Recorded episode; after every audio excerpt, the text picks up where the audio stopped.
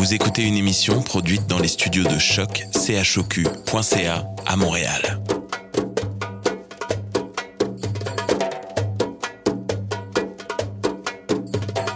Bienvenue à Radio Dodo, une émission dédiée aux tout petits enfants en difficulté. Radio Dodo est neutre et patronnée par la Commission canadienne pour l'UNESCO. مرحبا بكم في راديو دودو إذاعة عالمية من أجل كل طفولة الذين عاشوا الصعوبات راديو دودو مبادرة حيادية تحت رعاية الهيئة الكندية اليونسكو Welcome to Radio Dodo, a radio dedicated to all children in difficulty. Radio Dodo is neutral and patroned by the Canadian Commission of the UNESCO. Vous écoutez Radio Dodo. You're listening to Radio Dodo. Dismao Radio Dodo. Good evening, friends. It's Ari, and tonight I'm speaking to you directly from Egypt. I'm in front of a huge pyramid. Oh my god, it's beautiful. no, I'm joking. I would really like to be in Egypt right now. Someday, maybe. Yes, you heard right. Tonight's episode is about pyramids. First, we begin with an interview with the Montreal Museum of Fine Arts. Next, Gabriel translates an interview with Sébastien Despaois from L'Ordre des Architectes du Québec. And we finish off with Rosalie, who will bring us on an adventure as she reads us a story. This is it for this intro. Have fun!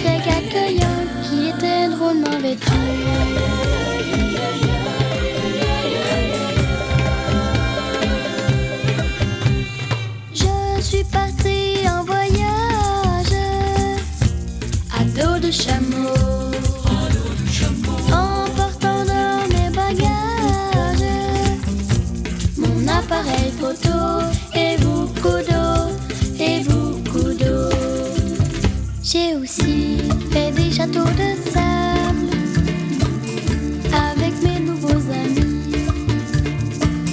Quelle expérience agréable, j'y serais restée toute ma vie. Je me sentais au paradis. Assalamu alaikum. Au pays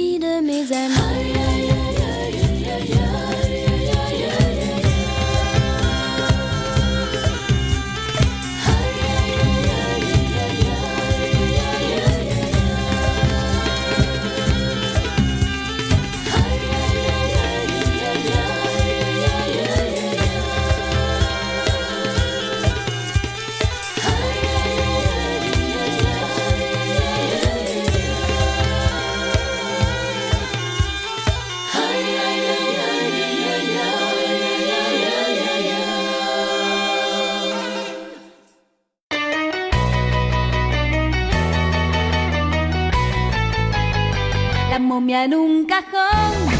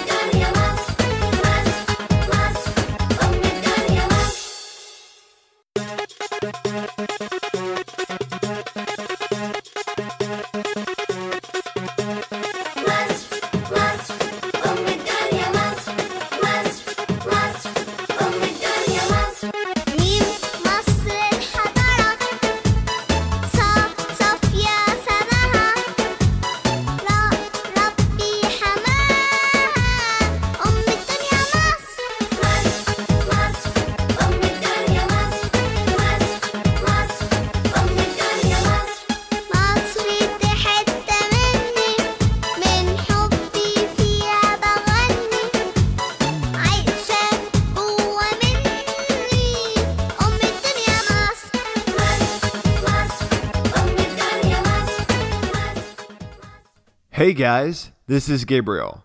And now I'm going to be translating an interview, a very fascinating interview, with a very special guest from the Museum of Fine Arts. She's going to talk about mummies and their exhibition that they have right now at the museum. So, our special guest is Laura Vigo, curator for Asian art and archaeology she also serves as a safekeeper for the Mummies exhibition at the Montreal Museum of Fine Arts. Sana interviewed her last week, and now I'm translating it for you. Ready? Here we go.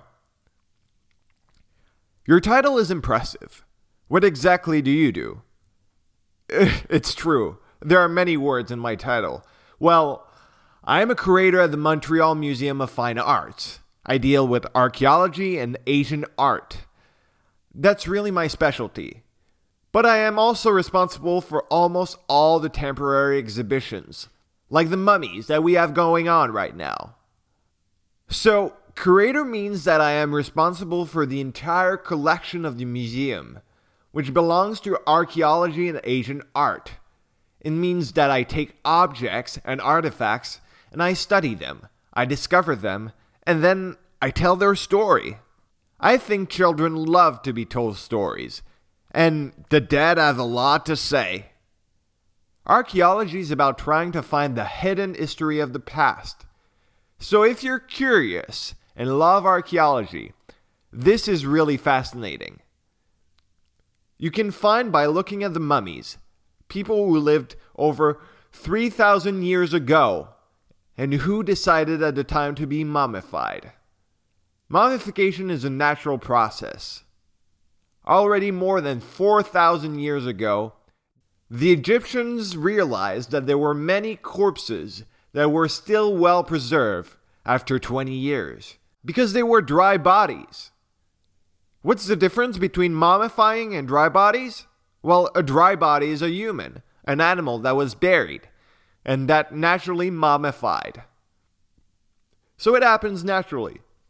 But at one point, the Egyptians said to themselves, Wow, this is fun because we're not going to do it artificially. So, since they believed in the afterlife, they only hung up Osiris on the walls, the god of the afterlife, who himself was made into a mummy later on. This is the reason why the mummies have all the same shape. They must resemble the god Osiris. I have already seen mummies in front of me. A lot. And not only those of the British Museum, which have arrived in extraordinary cases. And we took them out of the cases, and you know what? Mummies always have a special smell. We call it the mummy smell. It smells like sweet pepperoni. Because mummification is a pulp wrapped in a resin that comes from an herb of the pistachio family, mixed with honey and other ingredients, so that it can cover the entire body. Thanks to this, the body is like encapsulated, almost plasticized naturally, which in the end oxidizes and causes the body to become almost black. But the mummy smell, it's really that smell of pistachio with honey, and the smell of meat, like salami or sausage. It's still really strange, especially when we say that these mummies are more than 3,000 years old. These mummies are very light too.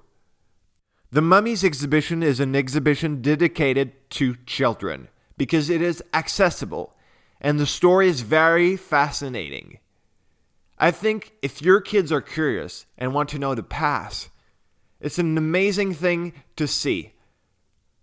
Not touch, but see, because there are windows.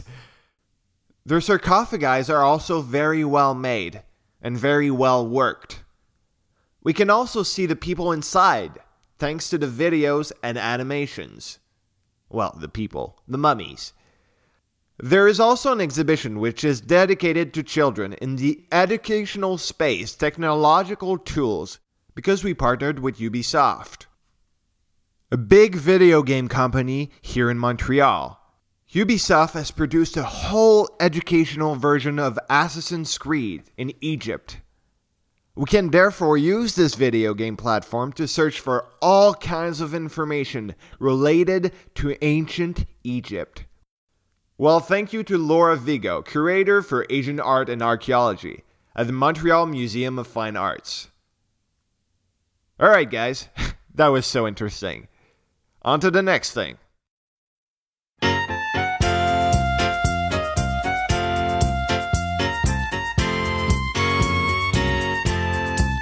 Néfertiti, Toutânkhamon, et tous les grands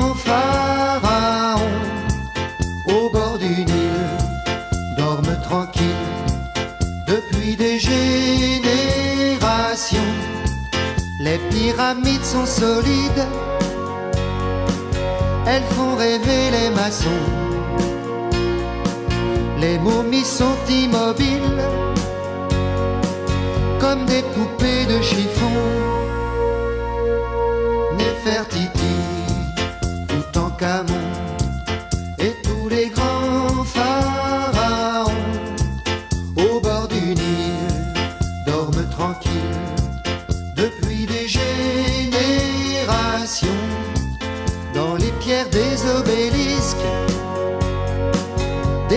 d'acanthe et de lys. Des dessins des hiéroglyphes. À la gloire d'Osiris, Néfertiti,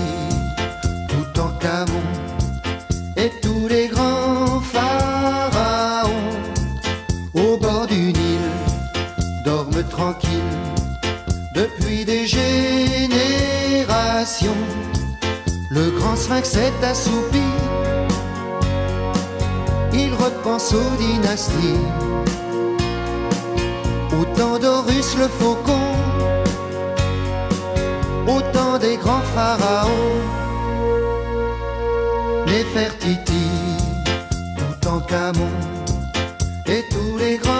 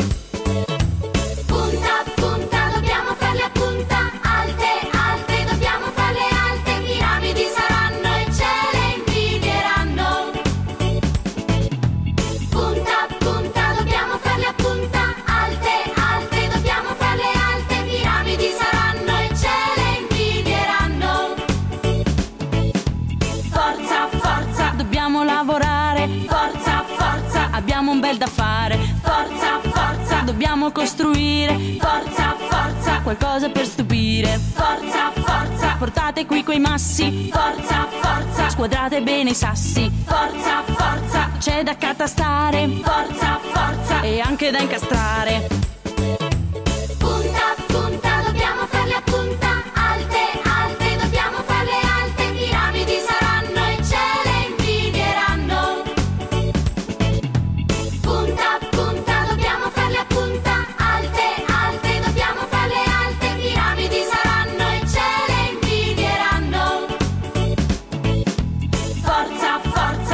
Forza, schiavi e muratori. Forza, forza, manovali e costruttori. Forza, forza, in alto ancora un pelo. Forza, forza, e raggiungiamo il cielo. Forza, forza, lasciamo una traccia. Forza, forza, forza con le braccia. Forza, forza, diranno poi domani. Forza, forza, che forza sti egiziani!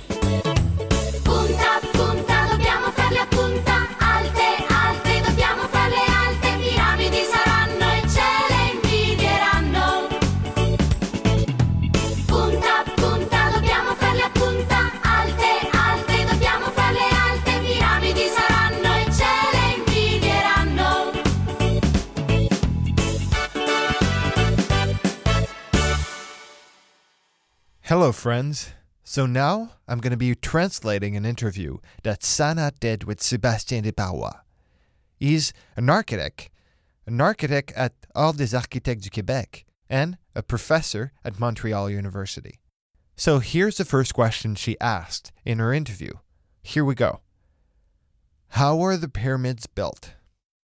This is an excellent question, to which there is still much speculation. The pyramids still fascinate today.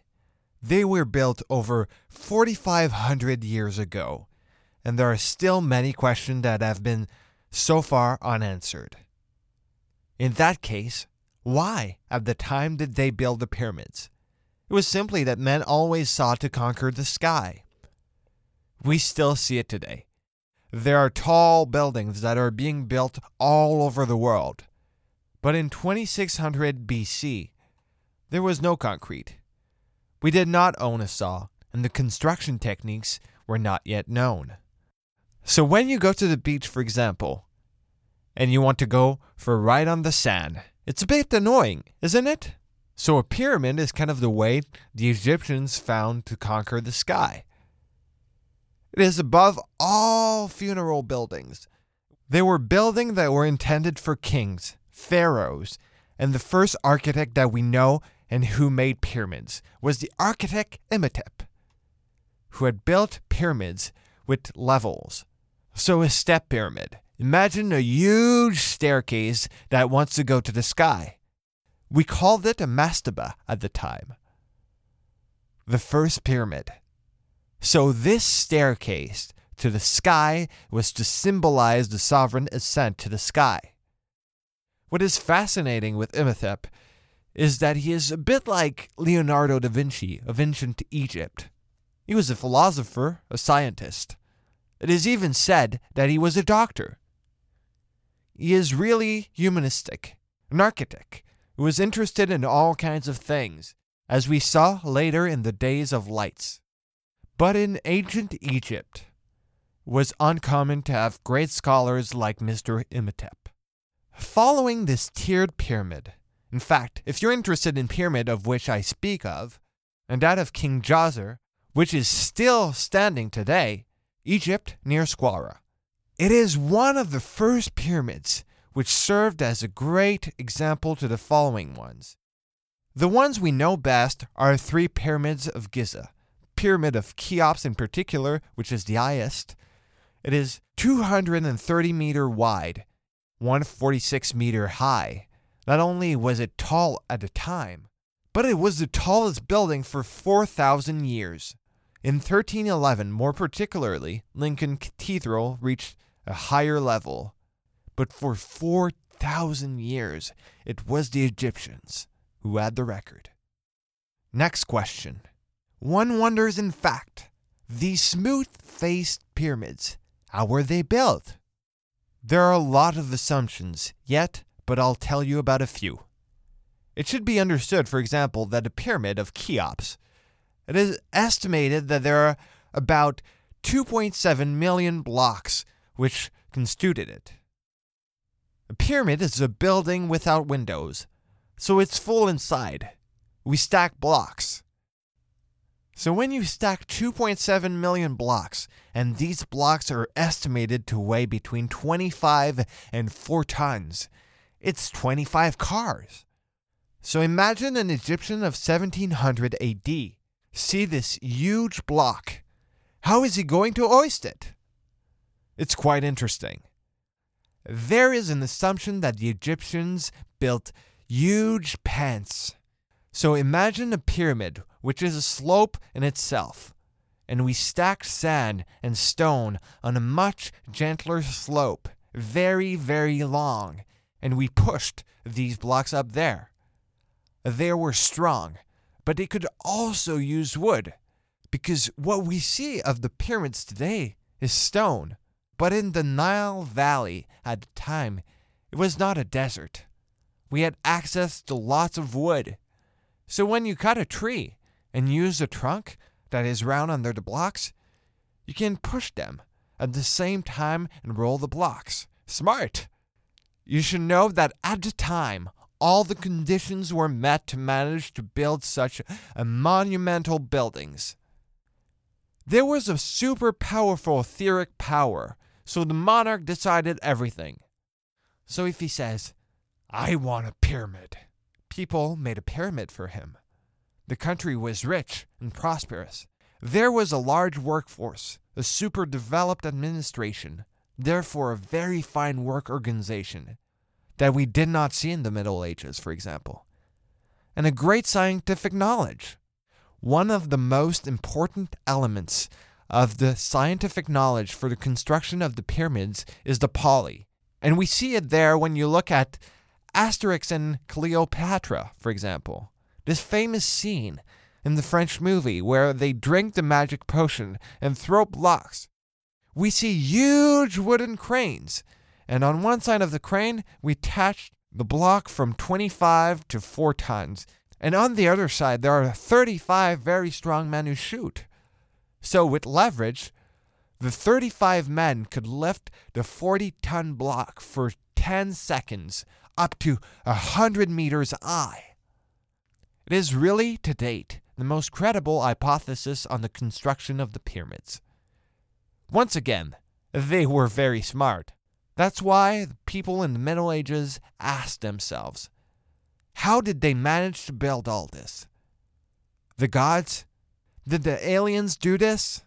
Because in the Middle Ages, there was this loss of scientific knowledge, so they couldn't explain it.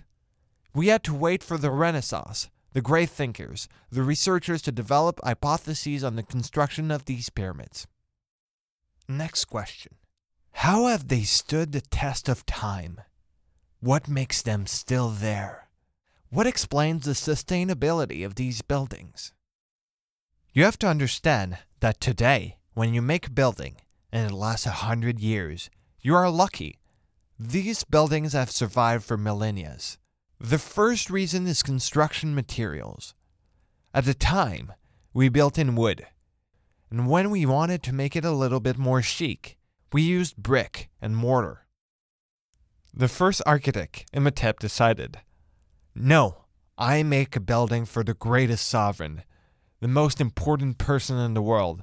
I will use stone to make it last a long time, and indeed, stone is indestructible, unlike wood, as we saw recently with Notre Dame Cathedral in Paris. The wood is gone, the stone has remained. What we see in pyramids, including the three pyramids of Zoser. The pyramids are smooth, their faces is not so smooth as they were, but on the pyramid of Khufrin, the second highest pyramid, we still see the coating. It still has a small hat shape on the tip. We'll put a picture so you can see it. In fact, it is a coating of limestone, a paler and smoother stone. And imagine at the time when the pyramids were very smooth with the alignment of the stars, how the sun could hit these faces. And it was magnificent. But the limestone being more brittle that was used on the pyramids, we still see very little. So only on the pyramid of Khafre that we still see the coating. Next question. Out of curiosity, can we enter these pyramids? Is there anything inside? Or is it just a big block of stone without windows? It's true that we've been concentrating on the outside for a while now, but yes, we can enter the pyramids. These are funeral complexes. So, in some places, in large necropolises, the pyramids are linked together by different corridors. We can go from one pyramid to another, and therefore each sovereign has his own room in which there is his tomb. We often see in films like Indiana Jones, they go for a walk with torches because there is no light there. Since they are tombs, the dead do not look outside. They do not need windows. So these are really corridors at the base of pyramids. So pyramids are two story buildings. We cannot go to the ninth floor of a pyramid. There is no elevator. Although we see it more in the film Asterix and Cleopatra, the French film. There is a workman whose name is Otis, and who invented a gondola to go up high, and Otis is precisely the inventor of the elevator.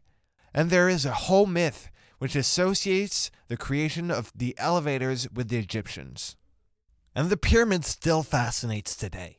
In 2020, we see pyramids that were built much more recently. There are two that I like very much. There are contemporary architects who were inspired by ancient Egypt. The first is I. M. Pei, Chinese American architect who made the famous Louvre Pyramid in Paris. We also owe him the Tour Ville Marie in Montreal, one of the tallest cross shaped towers in Montreal. So Mr. I. M. Pei draws a lot from classical architectural figures to make contemporary buildings. And what is fascinating in Paris, the pyramids in Cour Napoleon, which serves as access to the Louvre, there is a whole interior architecture which is declined under the pyramid. So Mr. I. M. Pei has taken up in a contemporary way the spatial organization of the classical pyramids. Also in New York, there is a young Danish architect named Bjarke Ingels, an architect that we see a lot these days, who made a 35 story residential tower in the shape of a pyramid. It is still a very tall building. Why a pyramid? Because the sloping architecture allows each dwelling to have a terrace on the dwelling below, which is much like Habitat 67 in Montreal. It's really concrete blocks stacked on top of each other. It is a classical architecture like the pyramids. That of Mr. Ingels in New York is really a smooth face pyramid and is set up so that the sun beats on the faces and that makes a remarkable light. So even today, the pyramids fascinate and they transcend the ages. It is an architecture that we developed 4,500 years ago and which is still current, and we still inspire it. Incredible. With that, if you want to build pyramids at home, indoors, or outdoors, I invite you to really explore all kinds of materials. We talked sand, but try to make cardboard pyramids. Dome modeling in Lego with spaghetti. Why not? You can stick gumballs and make bones. You can make contests for the tallest pyramids at home. We apologize to the parents for the food waste it generates. But so, I invite you to explore this form, there, and like Imhotep, try to conquer the sky. The end of the interview. Hope you liked it. So interesting, right?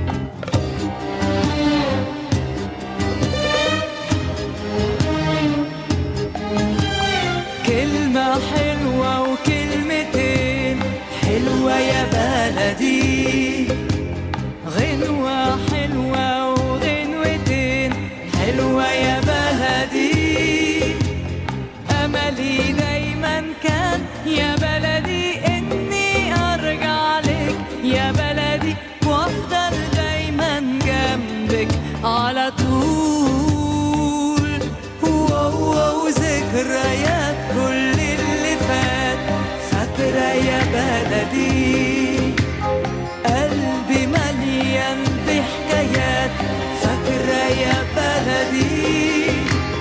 أول حب كان في بلدي مش ممكن أنساه يا بلدي. فين أيام زمان قبل الوداع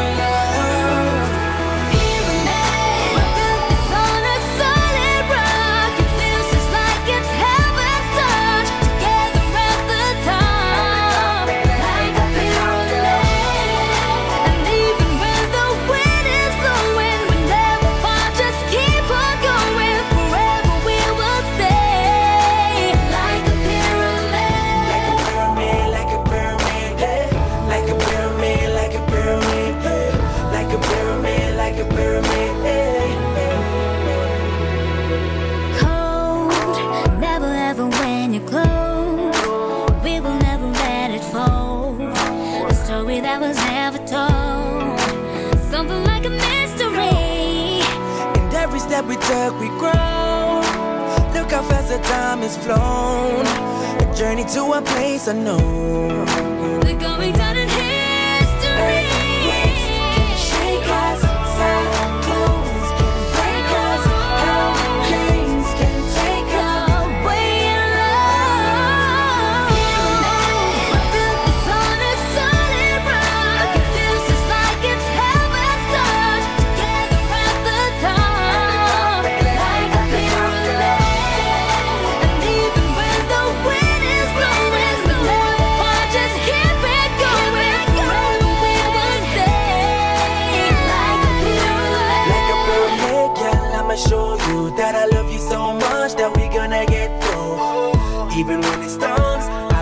go, I'ma be the one to keep you safe. Four walls of love, packing more than enough. Holding on to one another, be the cover when it's rough. Oh, Mother Nature, a disaster, won't stop a happy ever after.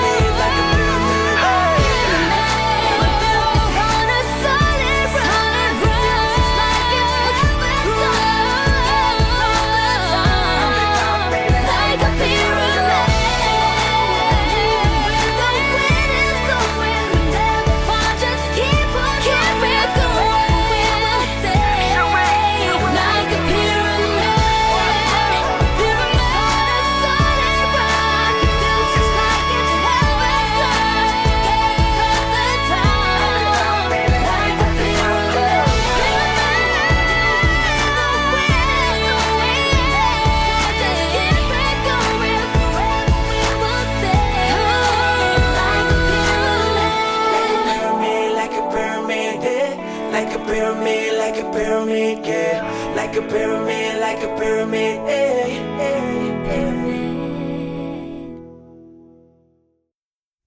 Hello, my name is Rosalie, and I'm a new storyteller on Radio Dodo.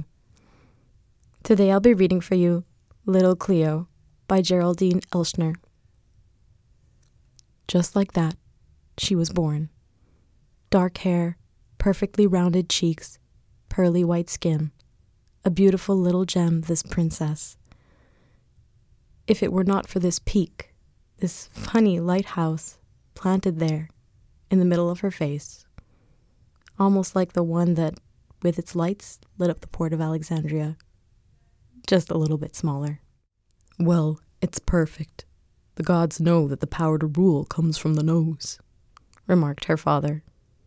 The Pharaoh did not yet know that one day, from the tip of this small mountain, she would lead the world. As an offering from the kings of the East, the little Cleo received two magnificent pearls, the largest and most precious pearls ever seen on earth. At first, she used them to play marbles, and then she turned them into a pair of earrings. Every morning, she studied her reflection. With or without makeup, really, she was the most beautiful girl. The eighth wonder of the world, in a way. Was Cleopatra really bathed in the goat milk that a shepherd kept solely for her, as legends say? That will always be a mystery. But if her skin was softened, her character hardened all the more. Calm down, then, my little bee, murmured her servant when the angry young princesses made the palace walls tremble. But nothing helped. The throne, one day, would be hers. She did not give up. And neither her big sister nor her little brother could change that. Little Cleo proclaimed it loud and clear, in all tones, in all languages. It was not easy. Around her, the court was only full of intrigue and conspiracies. A real spider's web. Beware of the irises, repeated her servant, because you had to be wary of everything, even flowers. But Cleo succeeded. The young queen had more than one trick up her sleeve. Caesar, coming from Rome, was threatening her country? Never mind. She would meet him anyway. In secret, a boat took her over the Nile to the port of Alexandria. Seeing it, legends say, the lighthouse dimmed with jealousy. Taking advantage of the darkness, the queen was then rolled up in a carpet like a mummy, and her faithful servant thus brought her to the palace, right at the nose and beards of the guards. Strange package. When the precious cargo was placed at the feet of the emperor, the silk ribbons were untied and the Queen of Kings rolled onto the ground like a lost pearl.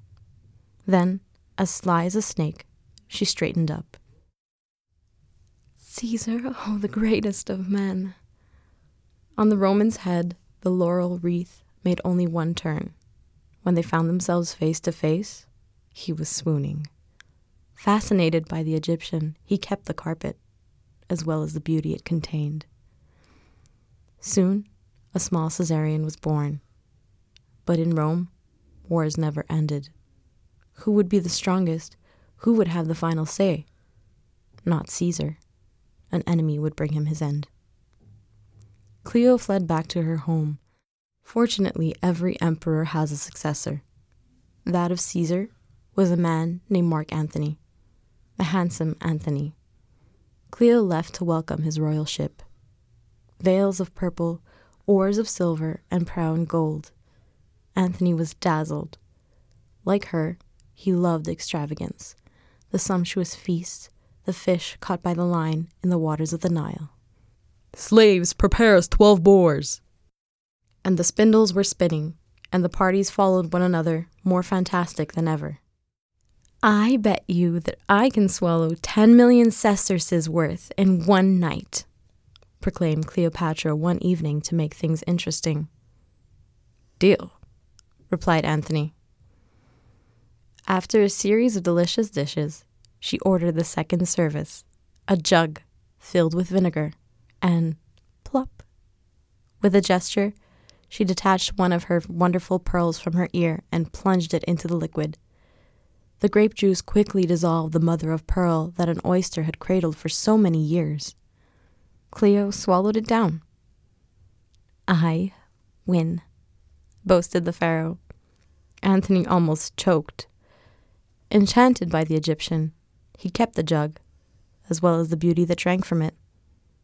Soon after, twins were born. But around them, the noose tightened. From everywhere, the enemy was watching. Enemy armies surrounded them. What to do? Were they going to surrender?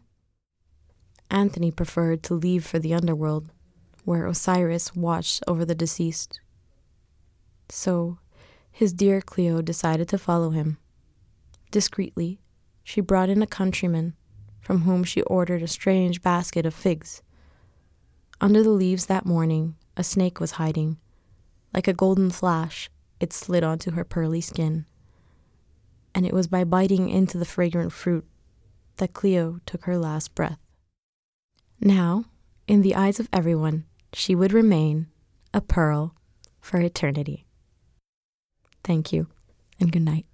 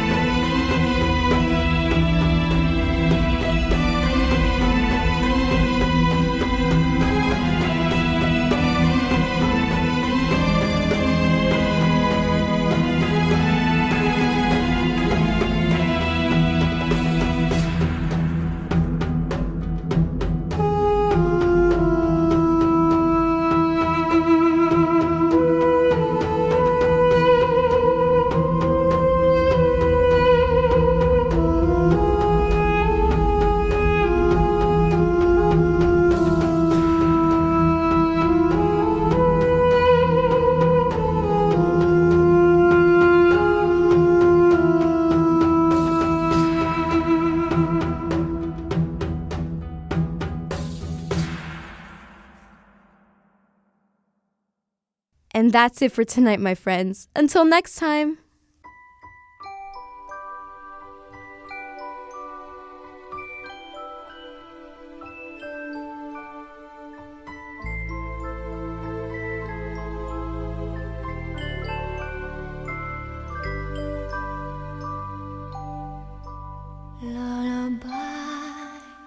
Good night. In the sky, stars are bright. Round your head, flowers gay. Set your slumbers till day. Lullaby and good night. In the sky, stars are bright. Round your head, flowers gay. Set your slumbers till day. Close your eyes now and rest. May these hours be blessed. Close your eyes now and rest. May these hours be blessed. Bonne nuit,